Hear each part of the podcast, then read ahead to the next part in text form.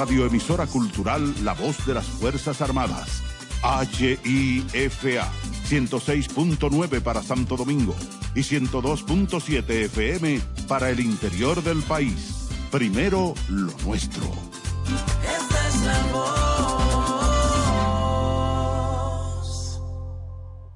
A cuidarnos. El dengue es una enfermedad que se transmite a través de la picadura de un mosquito infectado. Es una afección que ataca a personas de todas las edades.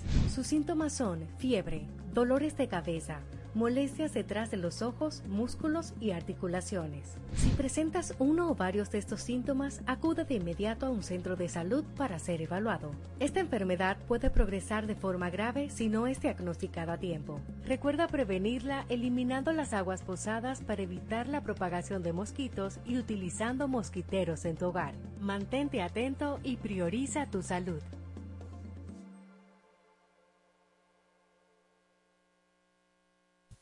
Cuatro siglas identifican la más poderosa estación, HIFA, y dos frecuencias compartidas, 106.9 para Santo Domingo y 102.7 para todo el país.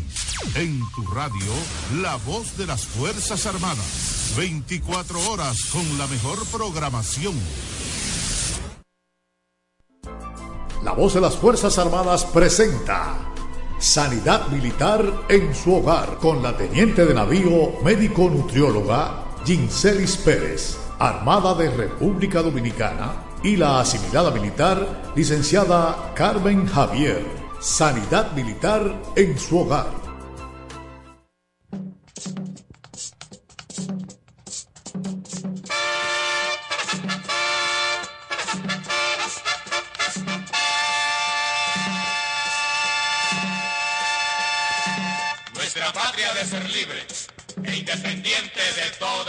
Potencia extranjera, o se hundirá la isla, o se hundirá la isla.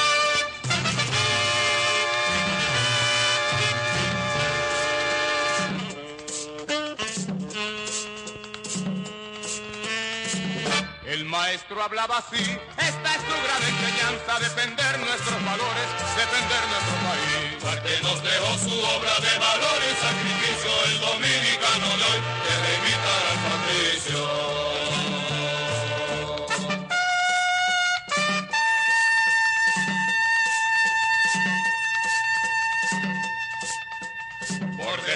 Desesperada que sea la causa de mi patria, siempre será la causa del honor y siempre estaré dispuesto a honrar su enseña con mi sangre.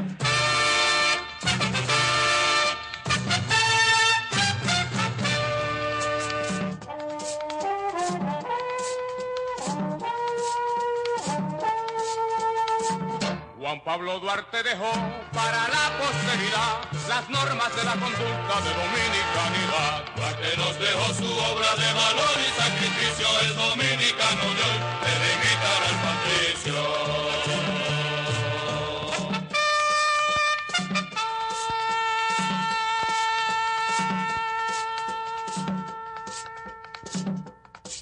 Sed justos, lo primero, queréis ser felices, pues ese es el primer deber del hombre.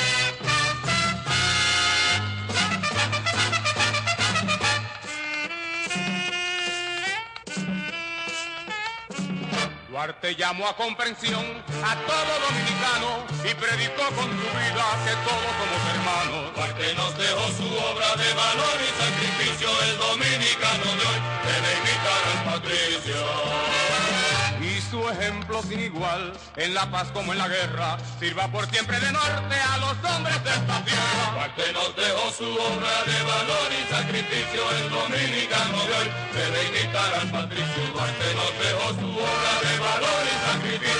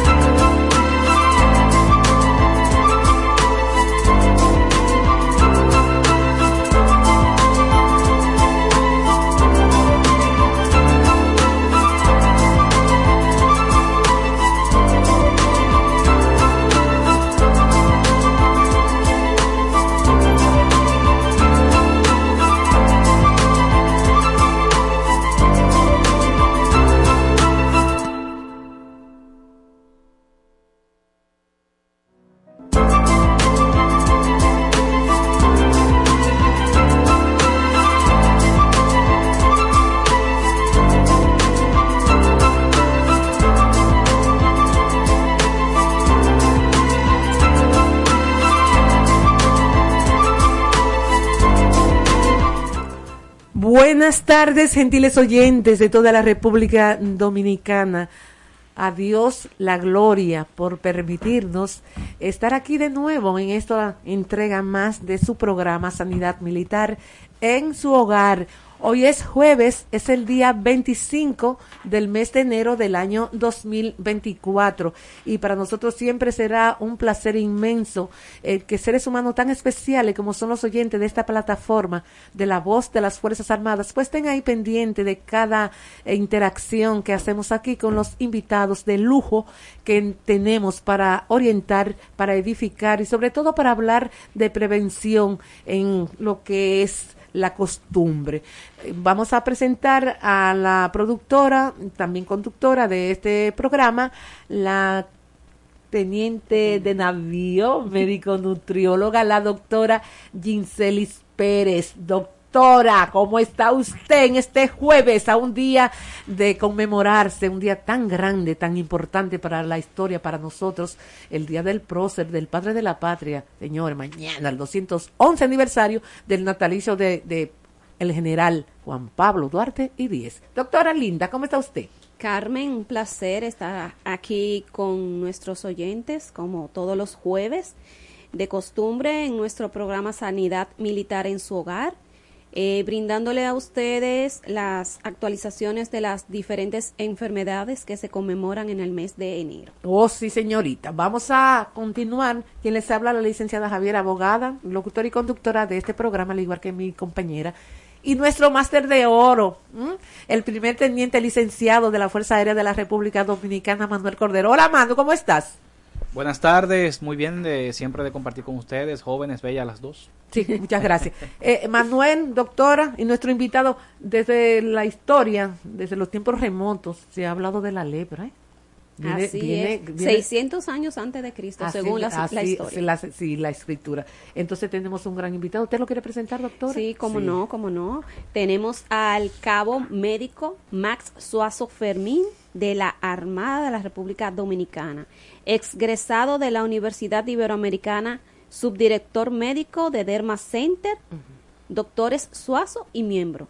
Ah, no, y miembro de la Sociedad ah, Dermatológica eh, Dominicana. Ok, doctora, entonces vamos a, reiterarle a los oyentes que estamos en los 106.9 para la zona de la capital, 102.7 para todo el territorio nacional, en nuestra www, en la internet, porque ya estamos viajando eh, al mundo, estamos en el, la internet www.hifa.mil.do. Y algo que siempre resaltamos es que le decimos a los oyentes que no tienen que pagar cuando quieran interactuar con nosotros. Si lo hacen de la siguiente forma, en el 809-200-3141, ahí estamos a su más grata disposición para que ustedes interactúen con nosotros. Vamos a, a compartir con, como dijo la doctora Pérez, con nuestro invitado. Doctor, bienvenido a Sanidad Militar en su hogar y a esta plataforma La Voz de las Fuerzas Armadas tardes, ¿cómo están? Bien, por la gracia de Dios. Muchas gracias por la invitación, verdaderamente, nuevamente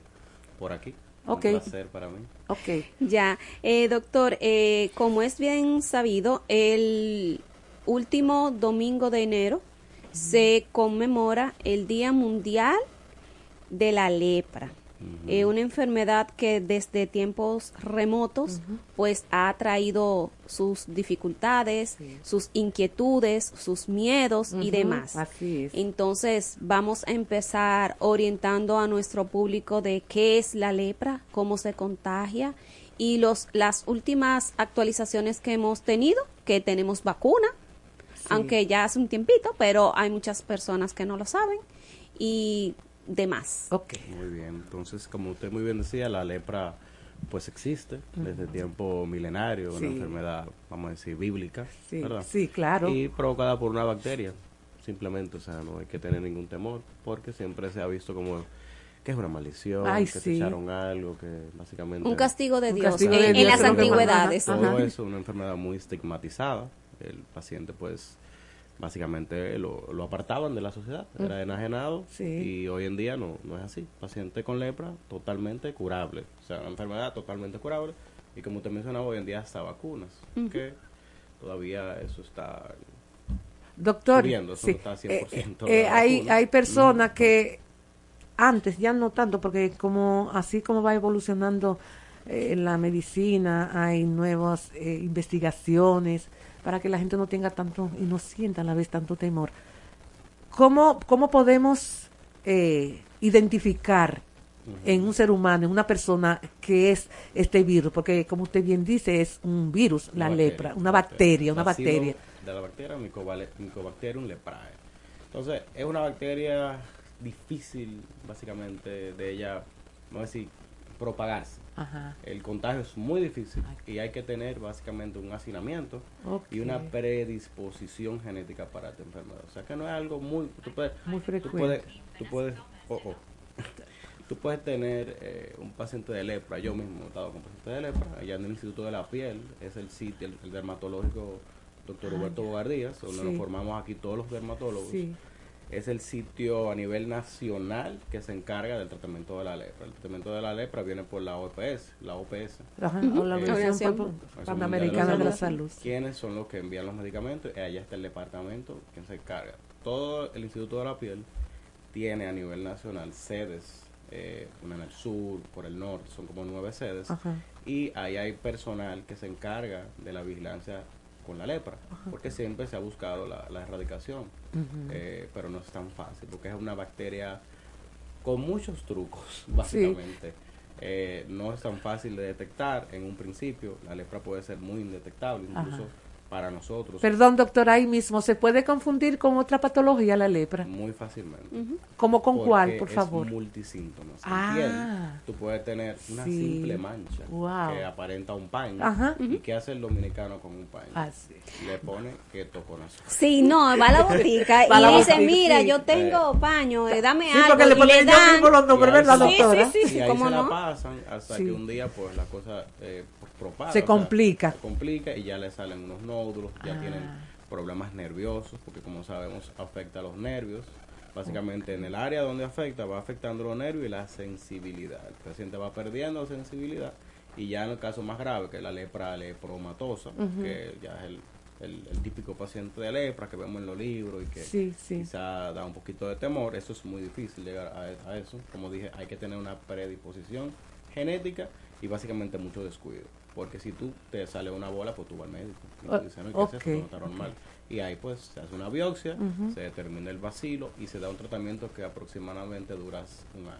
seis meses a un año. Y, doctora, y doctor, ¿se podría decir que yo puedo sentir síntomas eh, que me puedan llevar al dermatólogo. El dermatólogo, el, especialista de la piel, es que tiene que verme.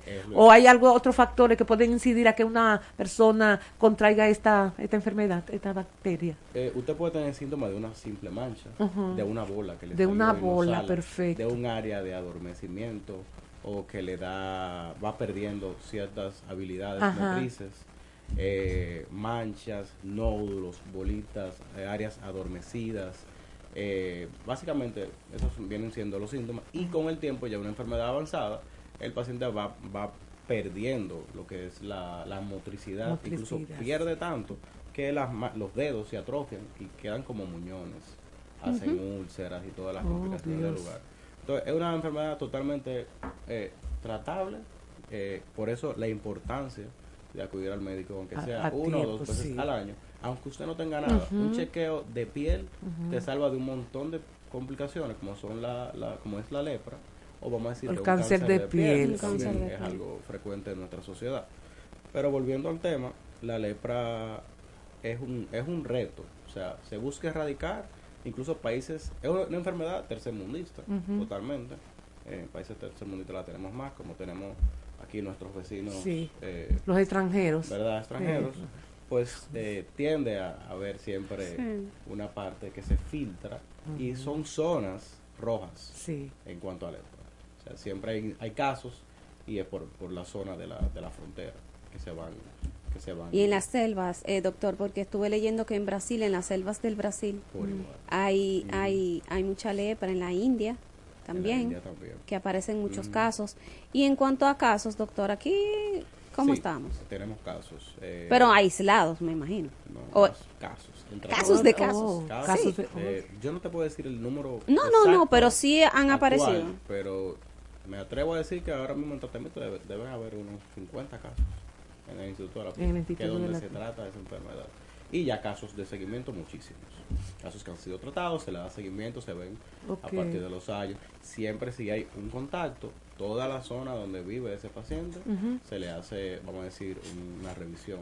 Van los, eh, los encargados, Sí. que vienen siendo unas personas entrenadas para eso, y médicos de allá del instituto, para buscar eh, casos, que, que o sea, probables casos, y, y controlar la, la propagación, que no es muy común la propagación en sí. O sea, es una enfermedad que, que merma un poquito en propagar, pero sí cuando lo hace se establece y es difícil el tratamiento, pero se trata totalmente. Eh, doctor, si a mí me diagnostican con lepra, eh, en mi entorno familiar se ve eh, arriesgado, puede, puede correr el riesgo de que también se, se contagie con, con la Eh, lepra. sí, pod- podría pasar, pero en muchos casos no se da si se trata a tiempo.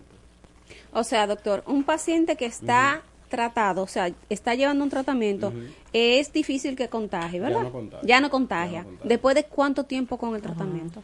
Básicamente al mes. Al mes. Y si no, y la- si no tiene tratamiento y si es al inicio de la enfermedad que todavía está en una pequeña manchita, Cuando es una mancha, eh, hay, hay tres polos de la lepra. Hay lepra indeterminada, es muy poco probable que ese paciente la transmita, pero podría ser el caso eh, que pase. Está la lepra lepromatosa, ese ya, ese paciente de lepra tiene bacilos eh, que lo, lo escupe por la tos, básicamente. Ujú, sí. Sí es muy, ahí viene siendo muy contagiosa. eh, y la lepra tuberculoide, que también tiene ciertos vacilos. Entonces, esos dos polos, que no están con la indeterminada, son, vamos a decir, moderadamente contagios.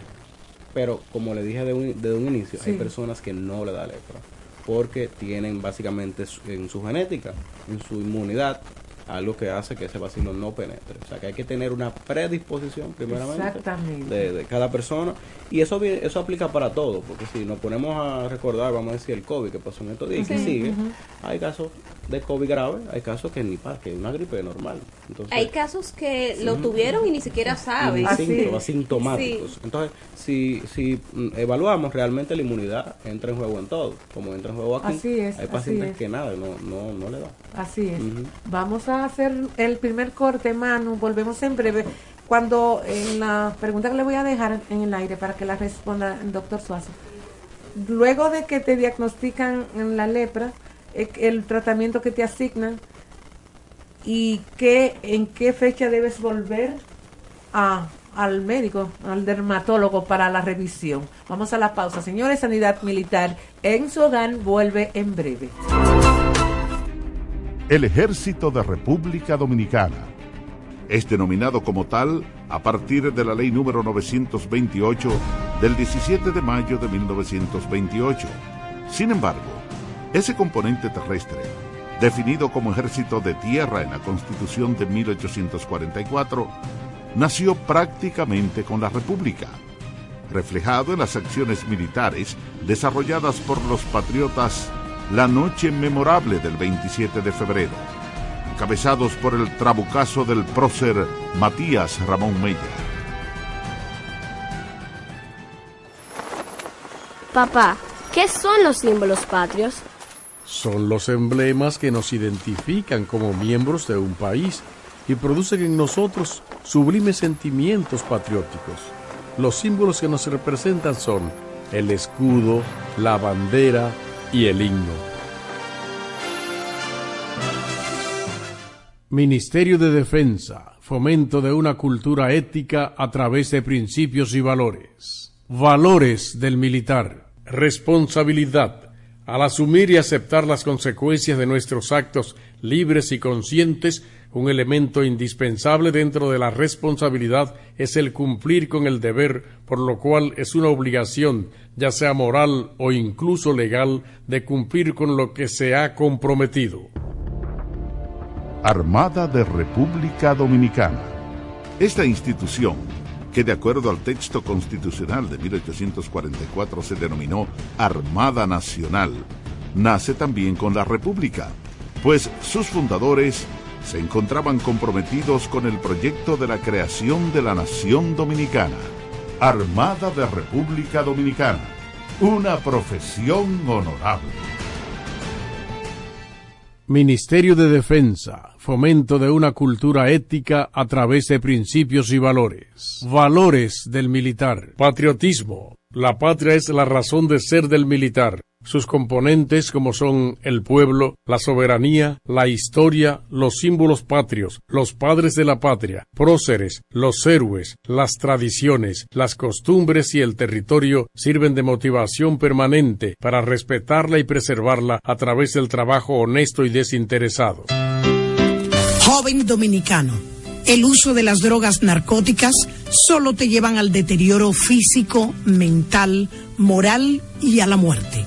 Dile no a las drogas. Es un mensaje del Ministerio de Defensa y esta emisora. Fuerza Aérea de República Dominicana. La Fuerza Aérea de República Dominicana lleva al año 1928, cuando se proyectó por primera vez en la República Dominicana la creación de un organismo militar aéreo mediante la ley número 904, la cual autoriza la erogación de 125 mil dólares para la creación de una escuela de aviación. Sin embargo, por razones desconocidas, se impidió el progreso del proyecto, cuando la ley que lo instituía fue derogada un año más tarde. Fue fundada el 15 de febrero de 1948. Fuerza Aérea de República Dominicana. Valor, disciplina, lealtad Estás escuchando Sanidad Militar en su hogar por esta La Voz de las Fuerzas Armadas.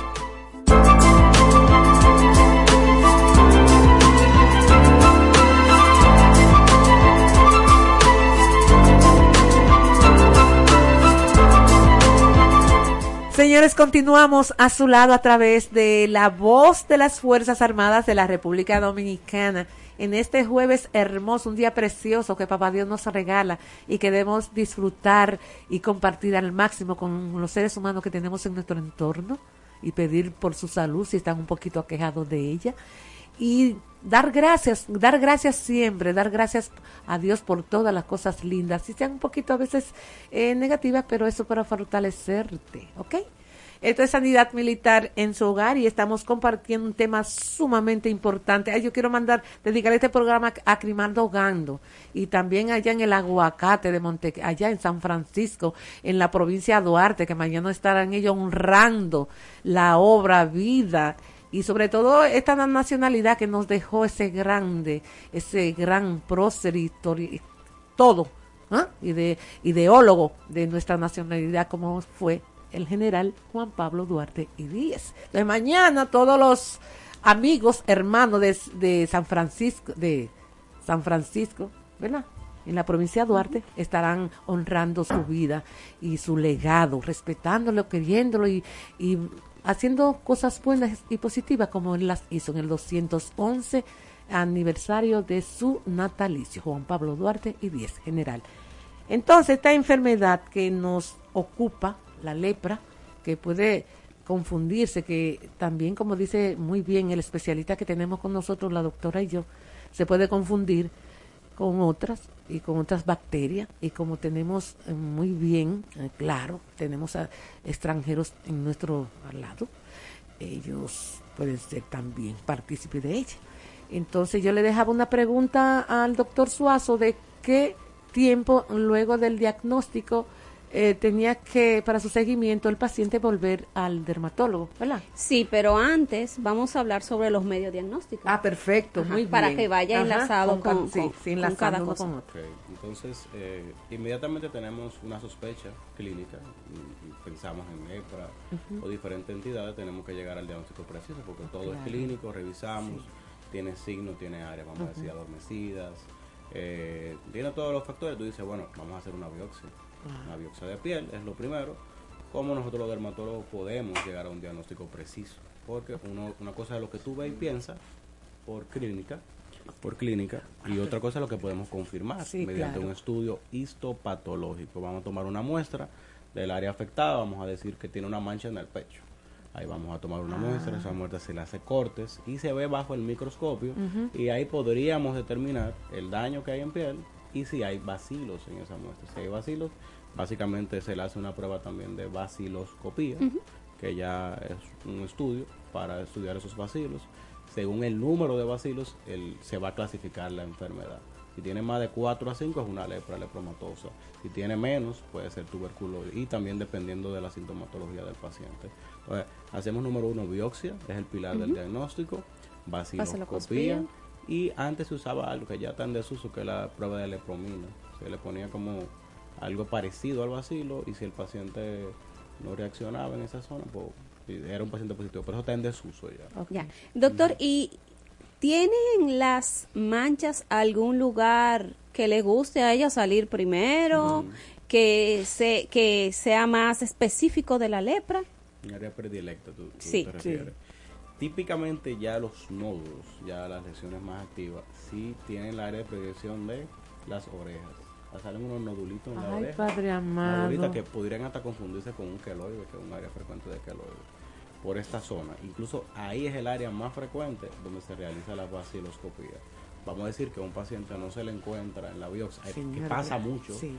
la biopsia no da positiva para, para, para lepra, o sea, no encontramos el bacilo y estamos ante una confusión, entonces se le hace prueba de baciloscopía de un área de la de aquí.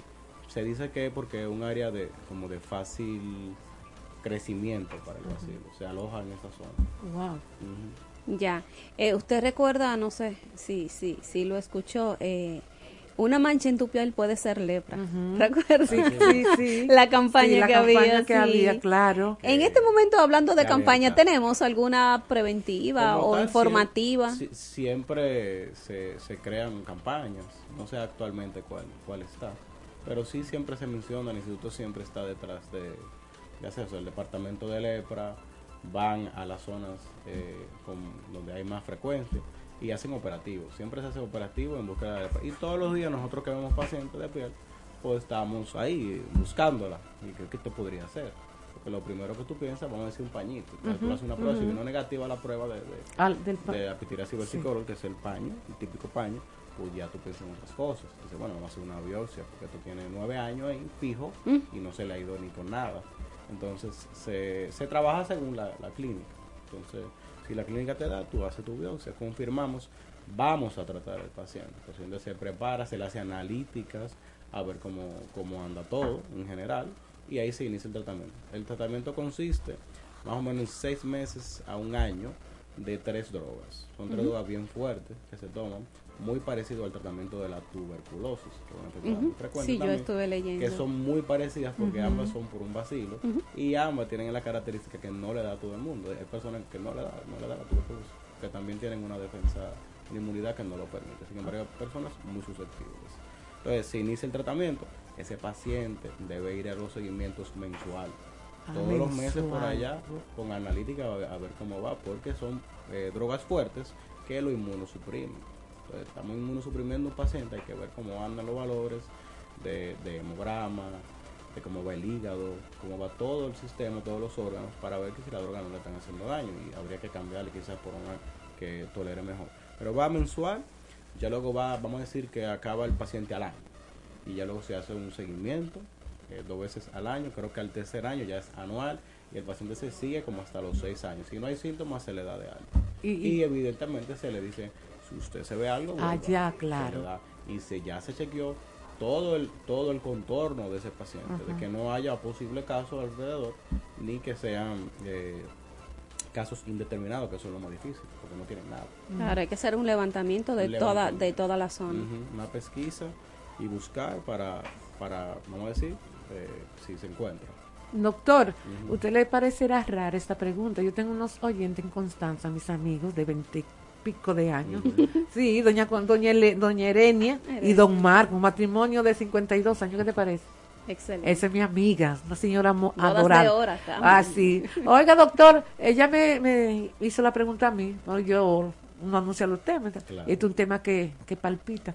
Doctor, ella me, me hizo la pregunta para que yo se la formule a usted, que si esta enfermedad, esta bacteria solamente es de humano, que si a un animal, A los sí, animales. sí, a los animales, Pues- porque ya tiene unos cachorritos en su casa que son como sus nietos, porque fueron sus hijos, sí, oye, qué linda. Y entonces ella quiere que usted le oriente no solamente a esa familia en Constanza, a la familia Vice Hernández, sino que para a nivel, todo el mundo lo escuche y sepa si hay alguna relación en que pueda tener un animalito esta, esta bacteria, esta enfermedad. Como tal, no, no los afecta, pero pueden ellos ser portadores, vamos a decir. O sea, Ah. lo pueden inocular y tenerlo, en la- como conversábamos ahorita. Ajá. Animales comunes roedores, la práctica de roedores, el que tú mencionaste, el Armadillo. armadillo, Sí. es algo que Los no jurones. Jurones.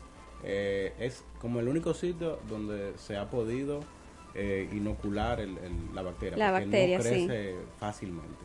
Entonces, no es de, o sea, que estudiarla ha sido muy difícil, porque no es una bacteria que tú la siembras ahí y ahí va a crecer. no. Tiene que ser en ciertos, vamos a decir, tejidos, Sí. como la patica del armadillo, Ajá. de algunos roedores. Y no, no, no, eso no ha sido fácil el estudio de la, de la bacteria, una bacteria tan vieja. Sí. Sí, ¿Sabe sí. que yo me quedé un poco extrañada, un poco raro? Sentí cuando usted dijo, doctor Suazo, que, que por las orejas se puede hacer el diagnóstico, la biopsia, para determinar. Y entonces uno tiene tanta tanta piel y tantas cosas. ¿Y por qué en la oreja, doctor? Ah, ¿Por qué en la las orejas? O sea, me sentí como, digo yo, como las orejas, lo, de, las, de los órganos más pequeños que tenemos. ¿Por qué los brazos, el pecho, la pierna? Eh, doctor, ¿por qué? ¿Hay alguna...? Sí, eh, lo que se dice es que ese tejido, fíjate que es un tejido, no decir un apéndice, está Ajá. fuera de todo. Ajá. Ahí la vasculatura no es igual, ahí no es tanto Cartilaginoso. como aquí. Sí. Esto queda como fuera, hay cartílago. Entonces, no es lo mismo que la cara, que está totalmente oxigenada, donde llega la sangre. Está como fuera. Entonces, es un ambiente que aparentemente le gusta a la Ah, ya. Que está como fuera. Sí. Y ahí pues ella hace su vida y se va propagando. Ya propaga hasta hacerse más fuerte, crear, crear, crear, crear. O sea, se va dividiendo la bacteria, los vacilos, y ya pues te, te infecta la, en totalidad. Muy Si bien. se lo permite. Sí, Si no al exacto. Sí, no va al dermatólogo, Claro, claro. Muy, muy importante. Principalmente cualquier cosa que nos veamos en la piel, no necesariamente lepra, Es porque hay dijo muchas sí, enfermedades. Hay que ir al médico, hay que ir al dermatólogo, porque la piel es el órgano más, Más grande, que tenemos, ¿verdad? ajá. Y tenemos que cuidarlo. y, y- y en ella pueden anidar muchísimas bacterias, doctor. Y otra otra otra pregunta, otra inquietud, ¿verdad? Eh, ¿No tiene que tiene alguna relación el sexo? O sea, mm, Mujer-hombre. Mujer-hombre. Mm, ¿Se ha determinado al- algo respecto a ello, doctor Sosa? se, se- lo que se ve con las enfermedades es que normalmente el hombre es como más afectado. Más Y es propenso a porque el que... hombre hace más trabajo de campo, eh, es un poco más descuidado, Ah, incluso sí. no va al médico. El médico Deportino Manuel, porque es un niño higiénico y muy, Ah. muy bien portado y cuidadito. El hombre lo llevan. El hombre que usted ve que ni- llega ni al médico porque lo que llevaron. tenga que ir, Eh, ni- ni, ajá. ni aunque tenga que ir. Tiene que tener un dolor exquisito para, Entonces, para- sí. una cosa que no lo deja vivir. Pero si él lo puede aguantar, pues no va. Sí, sí. Y si va, ve- busca lo que la mujer fue que lo llevó. Si tiene una buena mujer, o sea, hay que buscar buena mujer. Sí, Sí. Esa es la Sí, así moraleja. Sí. Ah, luego, entonces, cuando, pero asume su responsabilidad el hombre cuando ya se le de- se le determina, se le diagnostica y vuelve, doctor, al seguimiento del tratamiento, Claro. vuelve. Bueno, normalmente eso, eso es lo que va. Sí, Una más si es asusta. lepra, no, desde que te Claro. dicen que tú tienes No, lepra. Se paran ahí. Eh, el que no lo hace porque tiene algún problema, vamos a decir, Ah. eh, psicológico o, o de alguna adicción, ya de una persona que no, no está en su cabal.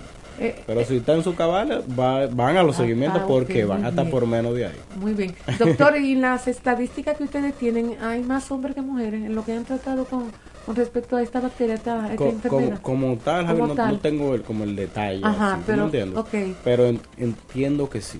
Te lo, te lo voy a deber. Ah, perfecto. te lo voy a deber. Tenemos la pausa a mano. Ok, vamos, vamos a hacer la pausa y volvemos entonces a compartir. Doctor, para que nos le digan, no, nosotros que estamos aquí, a los oyentes de este programa Sanidad Militar, ¿hay algunas regiones de nuestro país más propensas a que sus habitantes eh, padezcan de esta bacteria, de esta enfermedad? Y cómo a medida que van las investigaciones, cómo llegan a ello y si, si se, si se, en cierto modo, si se erradica de, de todo acá. Ok, vamos a la pausa. Señores, volvemos en breve. Y cuando volvamos también voy a mandar unos saludos a unas personas lindas que están ahí escuchando este gran especialista hablando de un tema que aunque ya no es como muy común, muy frecuente, puede aparecer, ¿no hace doctor Suazo? Por supuesto. Ok, vamos a la pausa, volvemos en breve. El Ejército de República Dominicana es denominado como tal a partir de la ley número 928 del 17 de mayo de 1928. Sin embargo, ese componente terrestre, definido como ejército de tierra en la Constitución de 1844, nació prácticamente con la República, reflejado en las acciones militares desarrolladas por los patriotas la noche memorable del 27 de febrero, encabezados por el trabucazo del prócer Matías Ramón Mella. Papá, ¿qué son los símbolos patrios? Son los emblemas que nos identifican como miembros de un país y producen en nosotros sublimes sentimientos patrióticos. Los símbolos que nos representan son el escudo, la bandera y el himno. Ministerio de Defensa, fomento de una cultura ética a través de principios y valores. Valores del militar. Responsabilidad. Al asumir y aceptar las consecuencias de nuestros actos libres y conscientes, un elemento indispensable dentro de la responsabilidad es el cumplir con el deber, por lo cual es una obligación, ya sea moral o incluso legal, de cumplir con lo que se ha comprometido. Armada de República Dominicana. Esta institución, que de acuerdo al texto constitucional de 1844 se denominó Armada Nacional, nace también con la República, pues sus fundadores se encontraban comprometidos con el proyecto de la creación de la nación dominicana. Armada de República Dominicana, una profesión honorable. Ministerio de Defensa, fomento de una cultura ética a través de principios y valores. Valores del militar. Patriotismo. La patria es la razón de ser del militar. Sus componentes como son el pueblo, la soberanía, la historia, los símbolos patrios, los padres de la patria, próceres, los héroes, las tradiciones, las costumbres y el territorio sirven de motivación permanente para respetarla y preservarla a través del trabajo honesto y desinteresado. Joven dominicano, el uso de las drogas narcóticas solo te llevan al deterioro físico, mental, moral y a la muerte. Dile no a las drogas. Es un mensaje del Ministerio de Defensa y esta emisora. Fuerza Aérea de República Dominicana. La Fuerza Aérea de República Dominicana nos lleva al año 1928, cuando se proyectó por primera vez en la República Dominicana la creación de un organismo militar aéreo, mediante la ley número 904, la cual autoriza la erogación de 125 mil dólares para la creación de una escuela de aviación. Sin embargo, por razones desconocidas, se impidió el progreso del proyecto, cuando la ley que lo instituía fue derogada un año más tarde. Fue fundada el 15 de febrero de 1948. Fuerza Aérea de República Dominicana. Valor, disciplina, lealtad. Estás escuchando Sanidad Militar en su hogar por esta La Voz de las Fuerzas Armadas.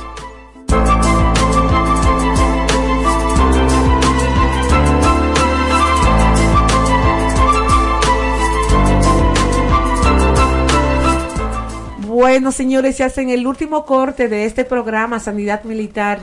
Vamos a continuar con nuestro invitado y yo le dejaba una pregunta en el aire de cuáles regiones de nuestro país eh, se ven más afectadas con esta bacteria, que con esta enfermedad que es la lepra y cómo se le da seguimiento, porque a veces, ah, sí, se le, en, este, en, este, en esta región hay más, pero cómo se le da el seguimiento debido, apropiado, correcto y responsable, doctor Suárez. Por supuesto. Entonces, sí, la lepra va a tener eh, predilección por áreas de hacinamiento.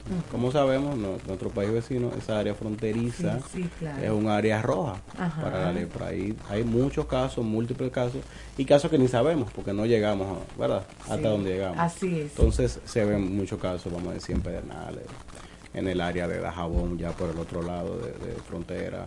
Barahona. En Barahona hay una sede del Instituto de la Piel, eh, donde sí se, se Ah, levantan muchos casos constantemente. En Mao, en Romana, hay, hay también sedes, en, hay muchas. Entonces, de ahí salen básicamente estas personas que están formadas para hacer la pesquisa de la lepra. Hay muchos. eh, entre hay algunos que son médicos, pero la gran mayoría básicamente lo entrenaron para buscar lepra, identificamos y lo mandamos al Instituto de la Piel, aquí a la sede central, donde se le da el tratamiento. Entonces, áreas de hacinamiento, frontera, son las áreas eh, rojas, vamos a decir. Ya a nivel de, de la ciudad, de la ciudad, eh, las áreas más afectadas, Vulnerables, eh, los barrios, barrios, donde sí. hay mucho hacinamiento, ahí eh, pues, se encuentran casos de, de- de vez en cuando, por igual. Que quizá no vinieron de ahí, o sea, fueron exportados, vinieron de otra parte llegaron ahí, pues Ajá. entonces aquí se asentan. A veces es muy difícil saber de dónde vino, pero se le hace la investigación y se le da el seguimiento y el tratamiento. Es una enfermedad totalmente tratable. O sea que si usted escucha lepra, no pierda la cabeza. Básicamente vaya al médico porque se cura como cualquier otra enfermedad. O sea, una vez se dice sífilis. La sífilis es una enfermedad que también la gente la, la tiene como que, wow, esto. La sífilis se cura con una penicilina. Que fue el primer Doctor, mire, usted sabe que hubo un aumento significativo en las infecciones de transmisión sexual luego de COVID. Luego de COVID. Sí, altísimo. De hecho, tenemos un programa Sí. con la doctora Dalia que vamos a tratar este tema porque eh, hubo un aumento muy significativo, principalmente en Europa. Sí.